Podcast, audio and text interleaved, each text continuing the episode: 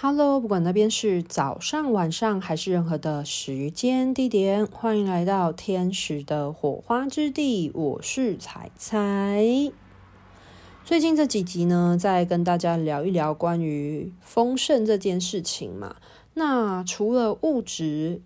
的丰盛以外呢，还有心灵的富足。那在心灵富足的这一块呢，就会跟大家提到关于关系。这件事情，那人是群体的生物嘛，所以呢，除了在呃地球的生活当中呢，把自己照顾好，除了爱自己以外呢，还有一个部分的学习，其实就是去寻求到在团体之中的归属感。那今天这一集呢，想要来跟大家聊一聊啊，你知道怎么样去爱人吗？就是除了好好的爱自己。除了好好的认识自己、尊重自己的这个爱的呈现以外呢，那你了解怎么样去表达你对于别人的关心或者是关爱呢？你知道怎么样好好的去表达自己对别人的爱？那今天呢，这一集呢，就是想要来跟大家来聊一聊关于爱的五种语言，也就是关于爱的五种呈现的方式。那关于爱的语言这件事情呢，它是来自于一位认知心理学的专家，叫做盖瑞乔门博士，他所归纳跟总结出来的五种爱的语言。也就是代表了人们对于表达爱的五种方式。那等一下我会个别的来介绍这五种爱的呈现方式。那在介绍之前呢，先稍微来说一下，说为什么爱的语言它是很重要的。因为每个人可能都有一种最擅长的去表达爱的方法，也就是所谓。自己最擅长的爱的语言，可是，在感情当中呢，如果假设你擅长表达的爱的语言跟对方他能够接收的爱的语言呢，如果是一样的，就是在关系当中，如果两个人有共通的爱的语言的话，那么彼此之间对于这个爱的传达的交流就会很顺利。可是，如果相反的话，假设呃彼此所熟悉的爱的语言是不相同的，就譬如说我呈现爱的方式跟对方接收爱的方式是不一样的时候，那么在于这个爱的传递的沟通，可能就比较容易遇到阻碍，就会比较难感受到对方的爱，甚至可能对方他一直呈现的方法并不是我所喜欢的，就会觉得有负担或有压力这样子。所以，如果能够好好的了解彼此对于爱的语言，在乎的爱的语言是什么的时候，其实比较好能够用呃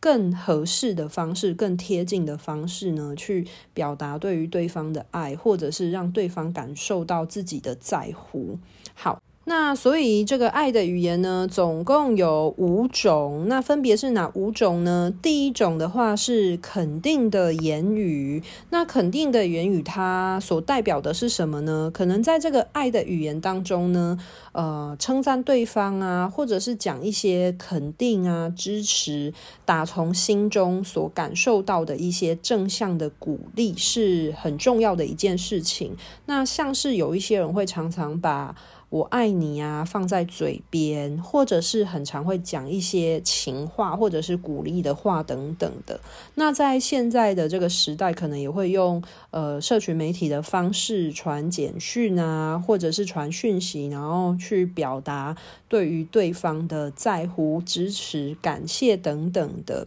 那也有可能会书写一些小卡片。那所谓的肯定的言语，其实就是在讲说一个人打从心中中的呃，去表达这些正向的支持的鼓励话语，这就是一种爱的语言。那这边所讲到的这个正向肯定的言语呢，它并不是一种就是言不由衷哦，或者是说很沦于表面的那一种。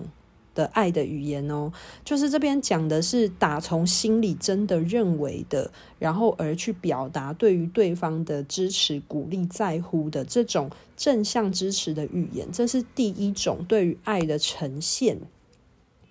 那第二种的话呢，是服务行动。那服务行动呢，它最好的呈现呢，其实就是呃，与其说不如实际做，就是这个爱的语言最好的。呈现方式应该是说最好的写照啊。简单来说呢，就是比起有一些人说了老半天，其实，嗯、可能对方真正在乎的是你有没有一些实际的作为或行动去产展现。可能像是帮忙分担一些生活琐事啊，像是呃帮忙做一些家务、洗碗、打扫，或者是帮忙照顾小孩等等的。那如果是对于呃服务行动很在乎的人呢，他其实是会很在意对方，呃，他所说出来的话有没有去履行承诺。如果假设对方说了却没有做到呢，就有可能会让对方很失望。那所以假设你的另外一半或者是你关心的人，他是属于。呃，行动服务这一类型爱的语言的人的话呢，那请你呢要在生活之中呢去呈现、去执行或者是履履行你对于这个人的在乎，就是应该是说，比起那一些好听的话语，他他更在乎你做了些什么，就是你有没有协助对方，或者是服务对方，或者是去分担对方的一些呃生活中的琐事或者是压力这一类的。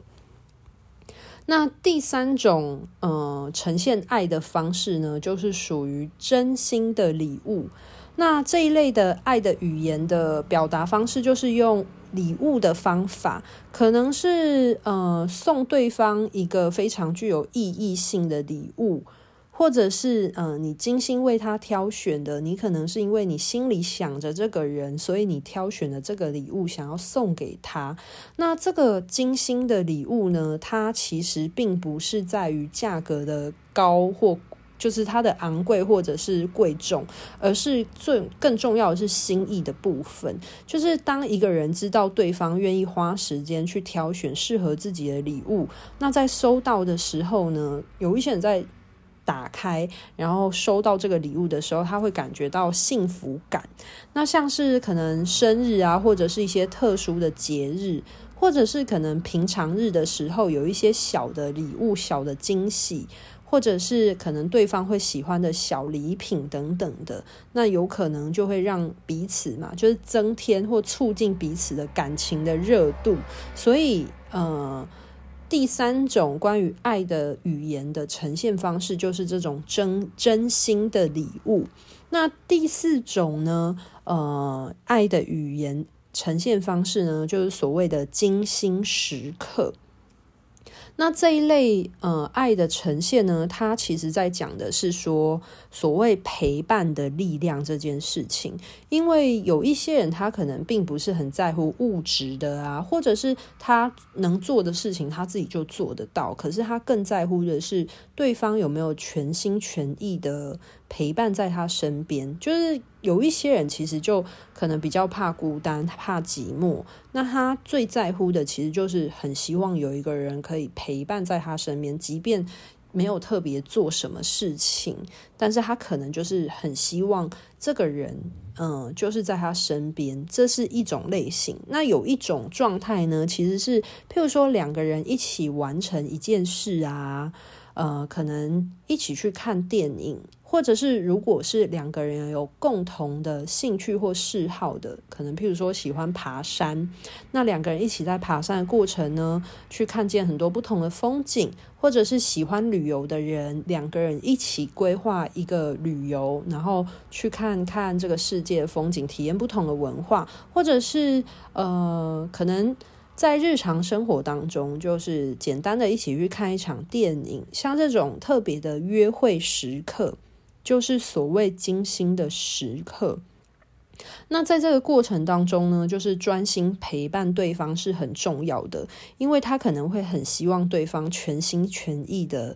对待自己，所谓的促膝长谈，然后呃，对方的眼中只有自己，就是那种。呃，感受到跟对方此时此刻是很贴近的那种感受，所以如果假设呃，你今天在乎的对象他是很在乎这种精心时刻的人，然后如果你一直在划手机，或者是你心不在焉分心的时候，可能对方他就会觉得你不是很重视他，就是即便你可能送了他很棒的礼物啊，或者是你嗯、做为他做了很多很多的事情，可是他很。很在乎你啊，就是那些很重要的时刻，却呃心不在焉，或者是呃在划手机干嘛的话，很多人就会觉得呃这些物质的东西就会沦为表面。所以有一些人是很在乎这种精心时刻，他很希望会有一些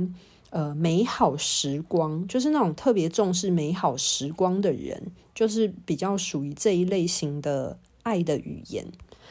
那最后一种，也就是第五种爱的语言呢，所讲的就是身体接触。那身体接触呢，指的是人跟人之间相处的时候，可能会透过牵手啊、拥抱啊，或者是相互依偎啊，或者是呃亲吻等等的亲密触碰来表达爱的方式，那这边所讲的这个亲密触碰呢，并不是只有专指跟性爱有关的行为，而是可以让对方感受到这种人与人之间的这种呃温度，就是实体的温度的呈现，一种肢体的语言的表现。因为我们都知道，其实语言不仅仅是呃。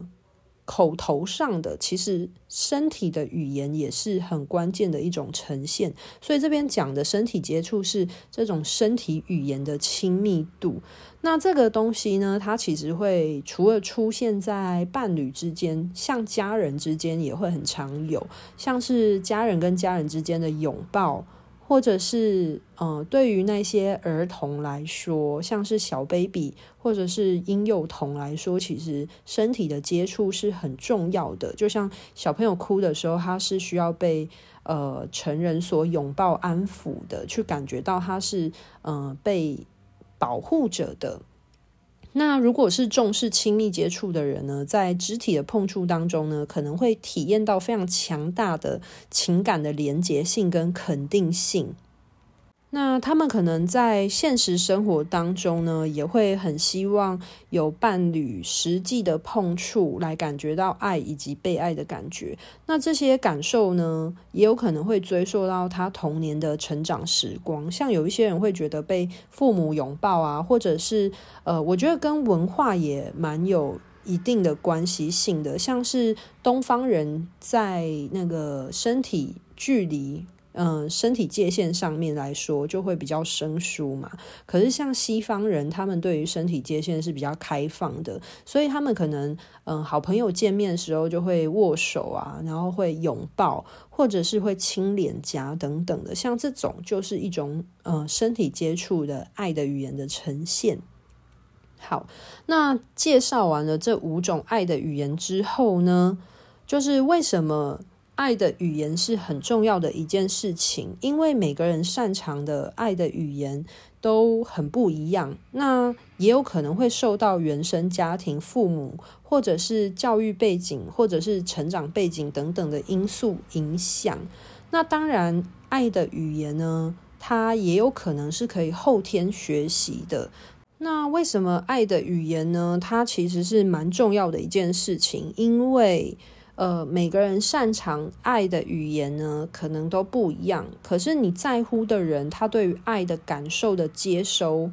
可能是不同的。那所以，呃，很多人就会在关系里面陷入鸡同鸭讲的情况。那明明就是相爱的两个人，但是却用着彼此。不了解的语言方式去表达爱的时候，就会很容易接收不到对方的关心跟在乎。那所以很多关系的梳理都是这样子产生的。那这个爱的语言呢，其实真的就跟学习呃语言一样，很像，就是像每个人都会有自己最擅长语言嘛。举例来说，像可能有一些人就最擅长讲呃国语，然后再来是台语，然后再来是英文嘛。可是对于有一些客家人来说，他可能他最擅长的是客语，然后再来是中文，然后再来是台语。那可能对于有一些人来说，他擅长的就是讲英语，然后可能听得懂一些中文。那你对于一个可能讲不同语言的人，就是譬如说，呃，你对于一个外国人，然后你一直跟他讲台语，然后他就听不懂啊。就算你对他有一百分的爱，可是你一直用你自己的语言去表达，可是对方他一直接收不到的时候，他可能只能收到你十分。的爱的力量，然后这中间的那个爱的传达，其实就会很有隔阂。我觉得最简单的例子来说，我觉得在很多亲情关系里面很常呈现，就是有时候爸爸妈妈对于小孩啊爱的语言的方式，可能两者有落差，像是嗯、很多的父母他可能生活。忙于事业、打拼、工作等等的，所以他可能都用物质的方式，就是可能买很多小朋友的玩具，或者是买很多漂亮的衣服啊，然后很很高级的食物等等的给小朋友。可是对于呃婴幼童来说，可能他最在乎的其实是。身体接触跟精心时刻的陪伴，那就会变成呃很多人的童年。就是如果爸爸妈妈是忙于工作的，那很多人的童年，他的物质可能是非常无余的。可是他会觉得是孤单的，然后爸爸妈妈感受不到爸爸妈妈的爱，会觉得他们是疏离的。但是爸爸妈妈真的不爱小孩吗？事实上，他们也是很爱，可是可能彼此对于那个爱的语言的呈现不一样。那我觉得还有另外一种情况，就是可能有一些父母，他对于小孩，他可能是一直用语言的方式，就是他可能很爱他的小孩。可是他可能表达爱的方式跟小孩他现阶段在乎的不同，譬如说像一些青少年时期的人，就可能对于青少年人，他其实需要的是一些支持，是一些肯定的言语去表达爱。但是可能父母他并不是用这种方式，他有可能是用呃，譬如说服务行动，像有一些父母是很擅长付出的。就是可能做很多很多的事情，然后帮小孩打点很多生活琐事啊，接送啊，然后送便当啊，就是做了很多。可是，嗯，小孩可能就觉得爸爸妈妈很啰嗦，就是会有这样子的落差。所以，我觉得在爱的语言啊，去了解彼此对于嗯爱的感受，其实是很重要的一件事情。如果两个人一直没有办法。就是用呃同频的，就是对的语言沟通的时候，其实真的就会很像是各说各的感觉。那我不知道大家曾经有没有经历过，有时候我们对于别人啊的付出，有时候是非常本位主义思考的。像我自己以前啊，在以前就曾经有经历过，就是我自己觉得什么是好的，然后我就套用在我在乎的人身上。但是事实上，可能那并不是他最在乎、他最想要的。我举一个最简单的例子来说，好像是食物。假设我很喜欢吃巧克力，然后呢，我今天要帮我一个朋友庆生，然后我就买了巧克力蛋糕送给对方。可是，对方他真的喜欢吃巧克力吗？可能不一定，他可能最在乎的。应该是说他最喜欢的口味可能是草莓蛋糕，他反而说不定不喜欢巧克力这么浓郁的口味，他可能比较喜欢清爽的水果蛋糕。那这样子的话就会是一个落差。那我我相信，其实每个人在爱，就是学习爱人跟被爱的过程当中，他就是一个，他真的是一个需要练习的东西啦。那我自己也曾经就是非常的本位主义的在单相。单方面的输出爱这件事情，可是有时候确实会磕磕绊绊的，就是甚至可能对方他到了某一天，他可能就觉得很受不了，因为我觉得爱的语言，如果有时候付出的方式啊，就是是一直单向输出又没有去沟通的情况的话，就会很容易一厢情愿，就是会觉得自己为对方做了很多，或为对方很多的考量，可是对方可能长久下来，他会觉得很有压力，因为那并不是他真的觉得最舒服自在，或他喜欢或适合他的方法，所以。今天来跟大家聊一聊这个爱的语言呢，我觉得也是蛮重要的，就是先去认识一下自己是属于哪一类爱的语言的类型，就是你自己本身最在乎的爱的语言是什么，那你就会知道说你自己喜欢用什么样的方式去感受爱，就是当别人用什么样的方式对待你的时候，你是最能够感受到对方对你的在乎跟爱，你最在乎的是什么？然后去试着了解你身边的人，他对于爱的感受力或接受力的方式的语言是什么？就是你比较好会知道对方他在乎什么，而你用适合的方式去呃表达你对他的关心跟爱。就是我觉得这个很关键，不然的话，很多时候就是相爱的两个人一直在鸡同鸭讲，然后就很容易把心力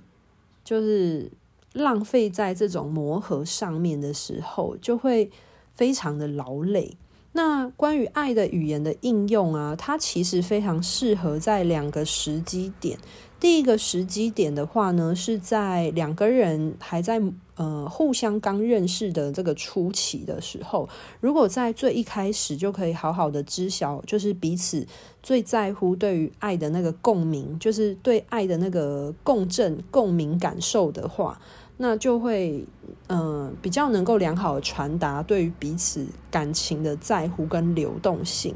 那还有另外一个时机点呢，就是两个人可能开始有争执或磨合的时候，就是一个很好时机点去确认一下彼此现在对于爱的感受度，还是在嗯、呃、一样的方向吗？还是其实有改变？这个东西会讲到啊，其实爱的语言它是。会随着时间、生活，或者是呃人生阶段而有变动的。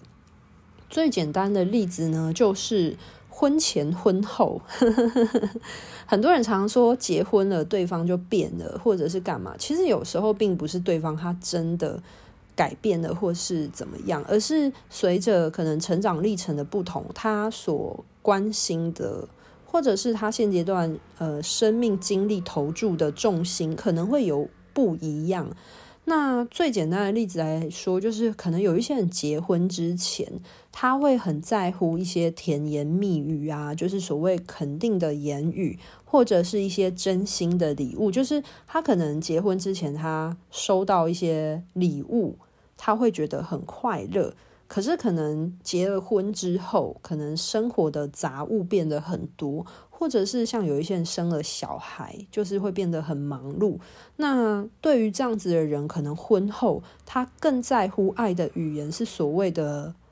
呃服务行动，就是他比起讲一些。呃，很好听的甜言蜜语啊，爱他、肯定、支持的话，他可能是更在乎的是，呃，今天他身边的人能不能帮他分担一些生活的琐事，可能帮他做一些家事的分担，或者是呃，为他嗯、呃、做。一些照顾小孩的事情，就是人家常常讲的，生小孩之后很需要神队友，有没有？神队友就是非常好的展现在那个就是行动服务这件事情，就是把这个爱的语言做得很好，就是两个人能够互相配合，然后一起好好的把生活的事情打理好，这样子。那这就是其实每个人对于爱的语言可能是会有转变的。所以呢，就是要去贴合着彼此是很重要的一件事。那假设如果一个人，呃，他已经持续的随着生命往前走而有所改变，而另外一个人还原地踏步，然后没有跟随上彼此的脚步的时候呢，就会很容易对于对方的认识会开始产生落差。那很多人在关系之中的磨合。或者是分歧，其实就是在于这些，嗯、呃，过程，就是这些转变的过程呢，是没有跟随上彼此一些思维的转变，然后很容易就会造成关系上呢，逐渐的渐行渐远，或者是人家讲的就是失之毫厘，差之千里的情况。所以，嗯、呃，在这个爱的语言呢，我觉得。两个时机点的应用很重要，就是一个是呃，你刚跟对方建立关系的时候，然后你想要去好好传达爱的时候，去知道对方他最在乎的是什么，就一开始的时候，然后跟中间的过程，就是如果你觉得彼此有一些转变，或者是在呃感情关系之中有一些磨合的开始的时候，其实可以稍微的去确认一下，说，嗯、对方现在就是他在乎的。关于爱的呈现是什么样子的？就是是否已经有一些不同了，或者是有一些改变了这样子。那要怎么知道自己最在乎的爱的语言是什么呢？我会在这一集下方的介绍栏呢放上一个连接。那那个连接呢，就是一个嗯爱的语言的测试。然后你点选进去之后呢，你可以跟随着就是。点一些他问你的问题，然后最后会呃跳出你是对于哪一个爱的语言比较偏向性，或者是在那个爱的语言的比重性比较高的。那每个人擅长的爱的语言并不会只有一种，有可能是呃你在乎的可能是呃偏向于某一种或某两种都是有可能的。那如果你跟你在乎的人最好的情况是，可能你擅长表达的爱的语言跟对方他也在乎的爱的语言，如果是有一些重叠或者是相通性的时候，那这样子对于爱的感受力就会提升。那这个爱的语言呢，它使用的向度不仅仅是在伴侣关系里面，甚至在友情、在职场还有家庭当中呢，其实，在只要是人跟人之间的关系，都可以被广泛的应用啦。所以呢，今天就跟大家分享这个五种爱的语言，然后希望大呃帮助大家呢在。